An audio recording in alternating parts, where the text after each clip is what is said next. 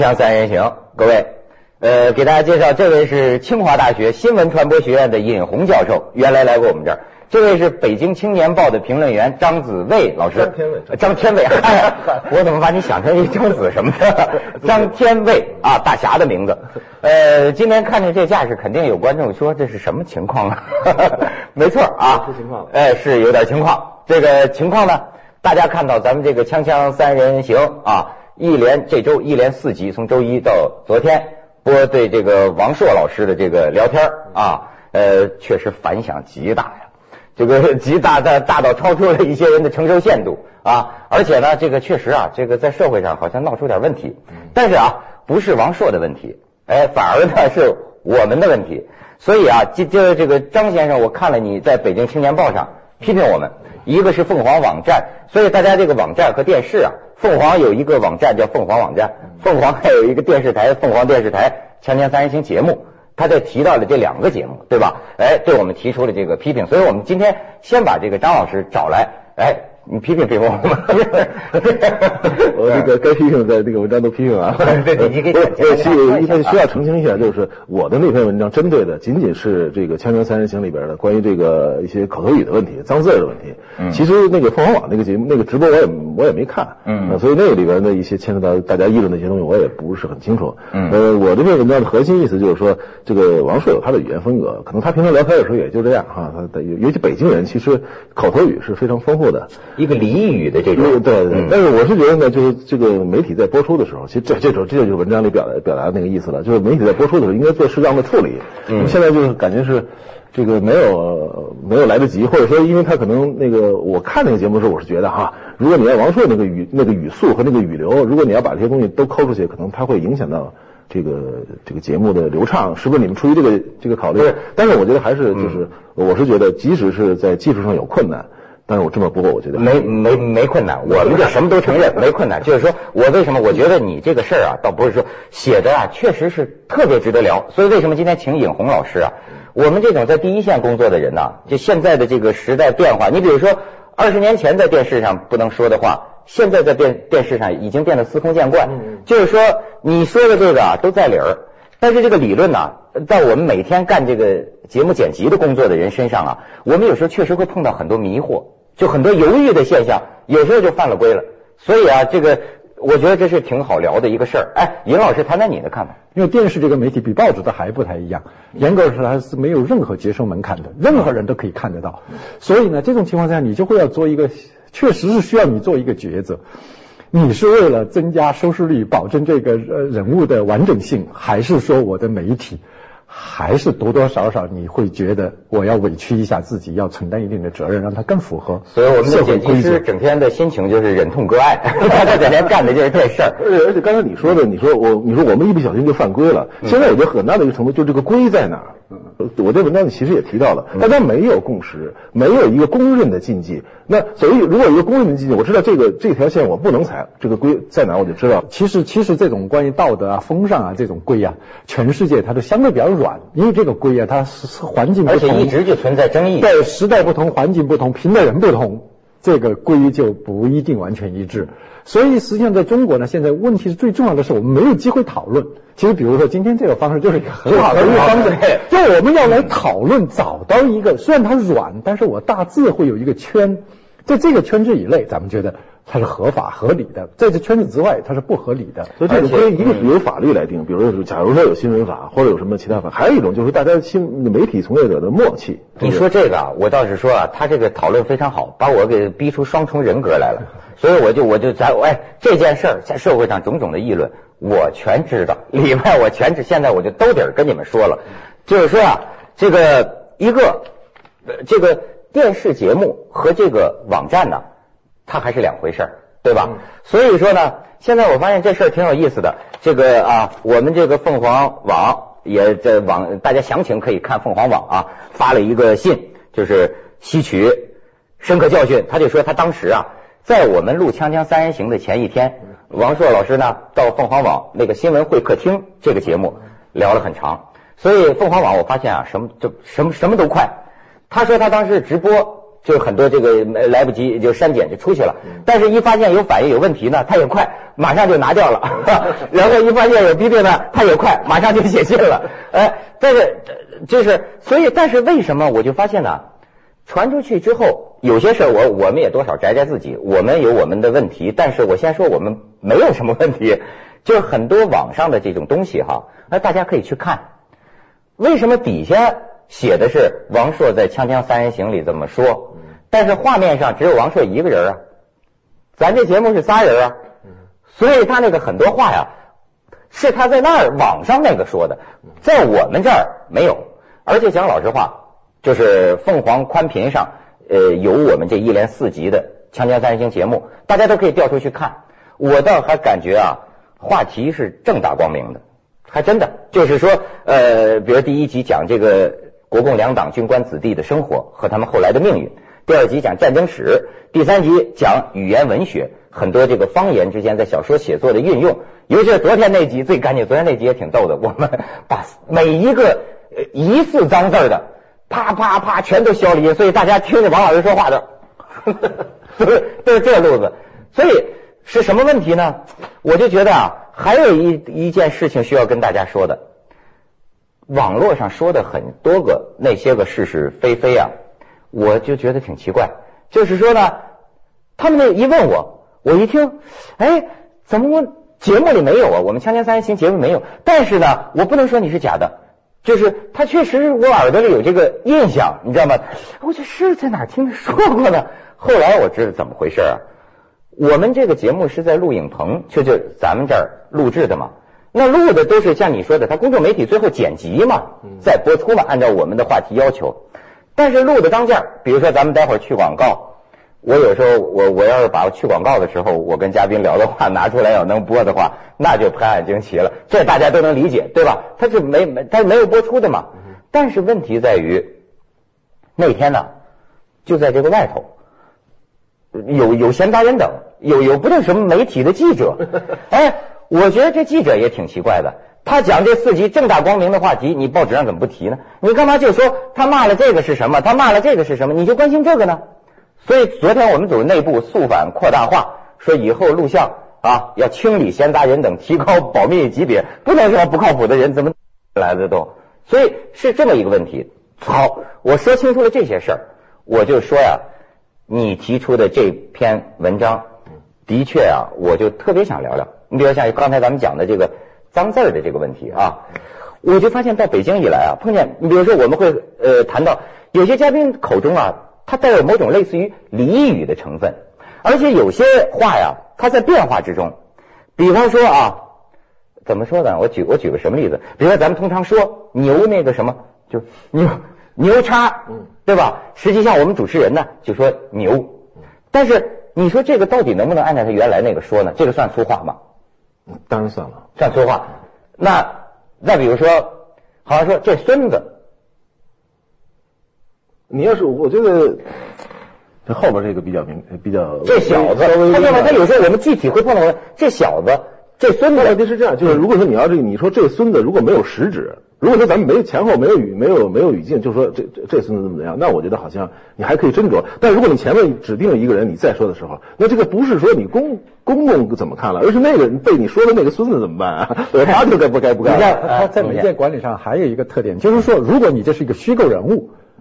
他是在故事情节里面的，说这种就介乎于脏字，还不是属于直接的这种脏字，比如这孙子啊这种话，问题不太大。在在虚构类的作品当中，比如说两个人正吵架，两个人说一点稍微的粗野一点的话，叫做粗野语言，它还不叫纯粹的脏话。嗯。但是如果说你请你是一个真实的名人，从国外的管理经验上也，比如说是你窦文涛，你要说这句话这个字儿。对，那就应该说就要给你删掉。为什么呢？因为你对社会公众有引导作用。我我们会我们会认为你说 你说这句话，你说这句话可能就有人跟你学。还有你发现有时候捡起来特别逗的地方就是这个“鸭”，它在这个北京话里啊非常迅速的在一句话里出现，成为一个类似于“的”的这个语气助词。可是细考，我打听了一下北京人，我说这“鸭”是什么意思呢？他们说啊，就是说是丫头养的。没结婚的女人生孩子生孩子，，这是过去呃过去年代文化里的一种啊私生。你你按说私生子现在要享有平等权利，但是在那这是一个旧道德下的一个这种很歧视的称呼。现在虽然说你说压，虽然虽然呃像你说的是，它已经变得用的很普遍，但其实还是蔑称。嗯你比如说，我对我一个很尊敬的人，我绝对不会说那丫如何。它还是一个粗鄙、啊粗鄙语言。但是这种语言呢，它是这样：现在在孩子们，尤其是特别小的小孩，他可能在正常的交往当中，交往中经常都会出这是有的说他完全是无意，他他对你也没有蔑视，他就是顺口出来的啊。但是即便如此，我觉得在公共媒体当中，我们要引导语言对别人是一种，因为你是一种交流工具吧，我们还是尽量的是一个尊重性的方法。这个我我我我还有好多事请教你们，咱们先去一下广告，锵锵三人行广告之后见。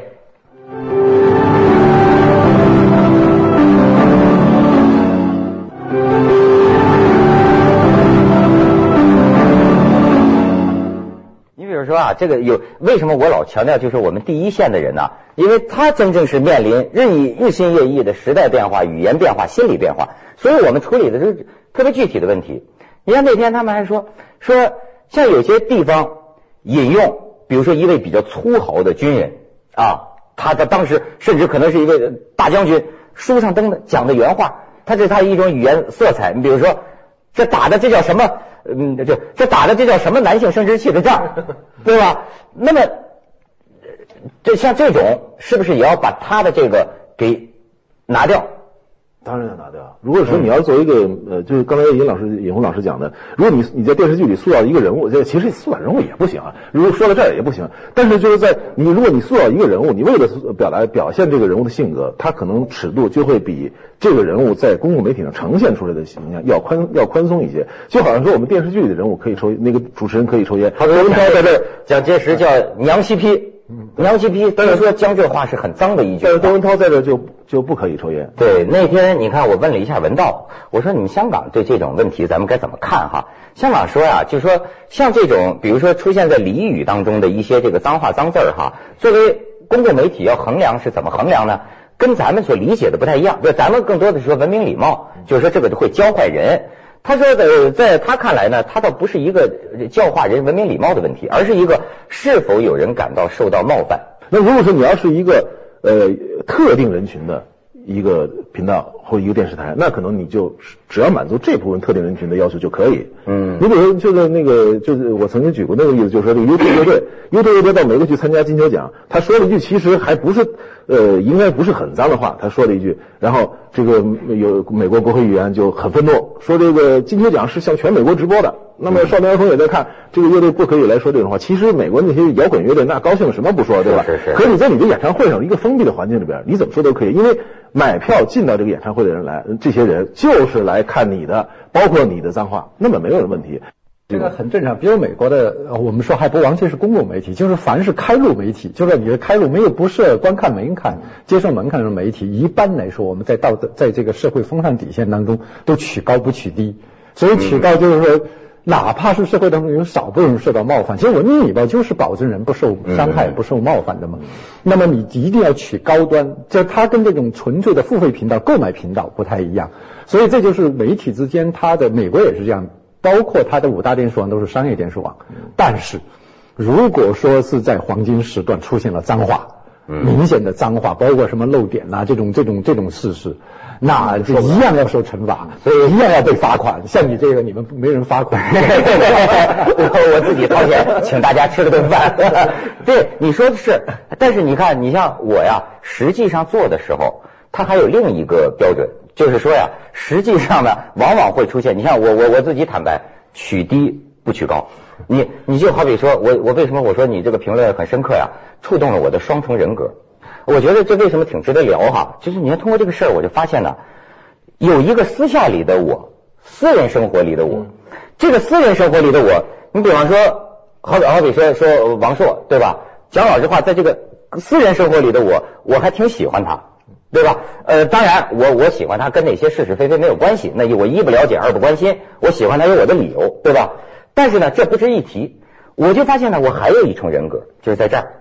我在这儿啊，实际上是在扮演一个受雇工作的，就拿人钱你得守人家的规矩，对吧？哎，这个东西里边有一部分是跟生活里的我是一样的，但是有一部分呢，就是我得给规矩管着。但为什么我讲这个双重人格啊？有时候两者之间呢会发生问题。你说这我就讲讲讲讲深了哈。好比方说，举个例子来说啊，我喜欢王朔的理由之一，跟那些他讲的观点内容其实都没关系。就是像我们呢，其实我我不算会说话的，我跟你讲，但是我绝对是一个说话艺术的欣赏者或者爱好者。我特别喜，就是他的这个语言，你比如说他能在极短的几分钟之内哈。你你从另一个角度，你先别关心大家说的不好那些地方，先说这个。就从我这个书呆子就看，它包含了这个理、事、情、趣。我觉得这个东西啊，让我觉得很有意思，所以呢，一下子就叫叫北京话说就晃了范儿了，蛊惑了。我，你说这个，我原来我原来一直我是这个《锵锵三人行》的忠实观众，嗯，原来我一直认为你是最会说话的。后来那天我看了这个《锵锵三人行》之后，我发现王朔是最会说话。我跟你说，这个生活中我的朋友们比我能说的多得多了。我觉得我最大的滋养啊，就是我整天能听他们说话。所以说，你比如在剪片子的时候，那个狠逗私字一闪念啊，那个生活里的那个我呀，就蹦出来了。就是老觉得要尽其所能的。实际上你也注意到，我们做的技术处理很多的话，实际已经剪的我很就，但是呢，我就觉得，哎呦，这个他们能不能容忍呢？这个能不能接受？就像你说的，实际上一直处在有时候一种犹豫的境界。哎，但是现在事实上播出来一看，你看就可以表明，就我刚才说的，至少有一部分人是觉得受到冒犯。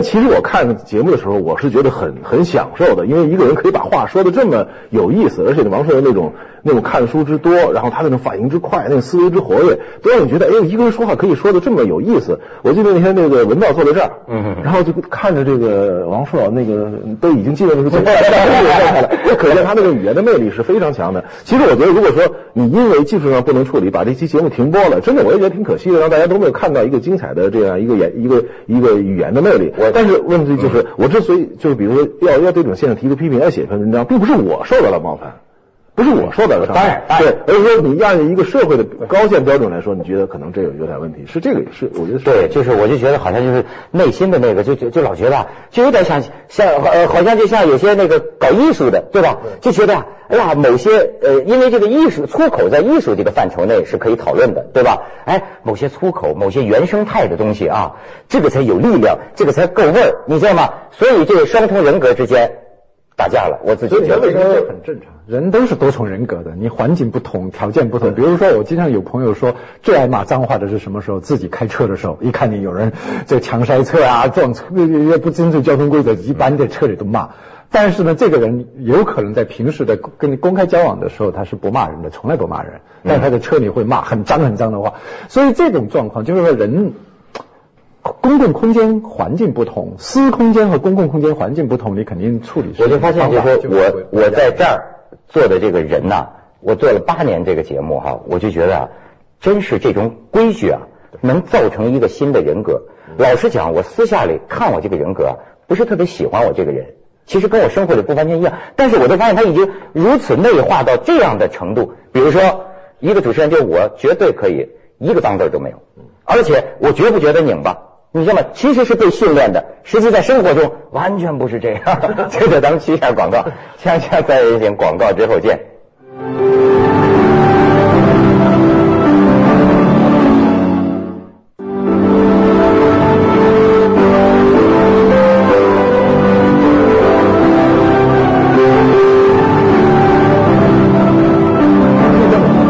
公共媒体商业媒体分不清楚，我们就是又是公共媒体，对，我们本质上是商业媒体，对对对，这个东西很难分得清楚。但是我我始终有个感觉，凡是这种开路的没有门槛的这种媒体，他在承担责任的时候，他的的确确要承担一些自觉的一些。那从这个角度来衡量，你对现在充斥在电视荧屏上的内容啊，有你自己的什么感感想吗？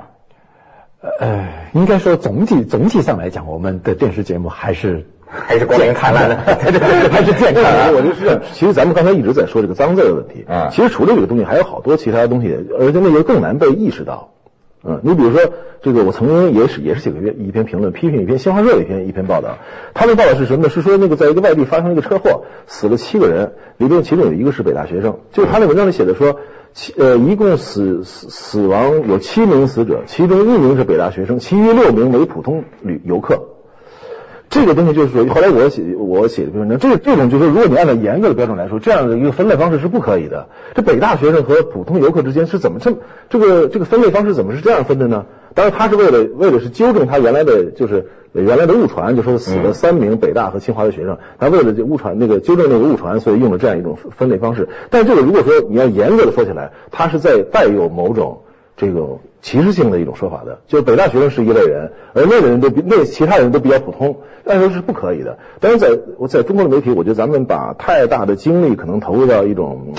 对对政治的这种尺度的严守啊，大家都很注意，也很严格。但是另外一些东西，就除了这个脏字之外的，其实一些所谓呃在西方叫做政治正确的东西，我们可能他因为有加上一个北大和说，你说有一个哪儿的一个打工者，哪儿还有一个什么，他不用引起关注。你说有一个北大学生，他引起关注，所以他就不顾及那个是不是有歧视，他就会把这个词儿单拎出来。就包括前一段时间那个有一个电影叫这个张扬新拍的叫《落叶归根》里边，郭德纲演了一个。